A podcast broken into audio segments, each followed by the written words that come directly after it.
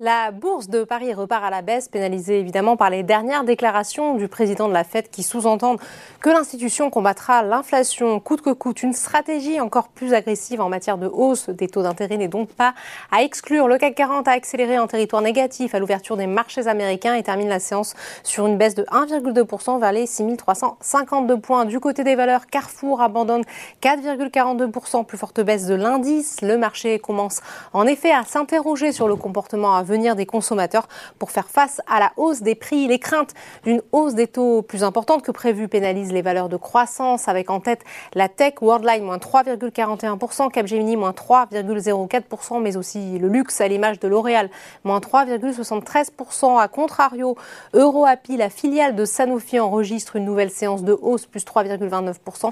Le titre fait figure de valeur refuge et affiche la plus forte progression sur l'indice en hausse.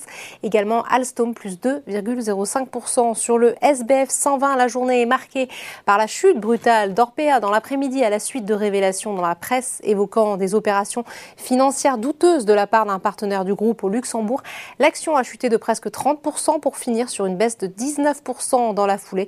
Corian est emporté contre la tendance. Air France KLM progresse alors que la compagnie annonce un partenariat de long terme dans le fret aérien avec le groupe de transport maritime CMA CGM qui pourrait prendre jusqu'à 9% de son capital ADP est porté par cette annonce. Enfin, du côté des marchés américains, au lendemain, au lendemain du rallye des valeurs de croissance, la bourse de New York est elle aussi de nouveau saisie par la crainte récurrente maintenant d'une accélération de la hausse des taux d'intérêt. Le Nasdaq chute de 3% au moment de la clôture parisienne. Voilà, c'est tout pour ce soir. N'oubliez pas, toute l'actualité économique et financière est sur Boursorama.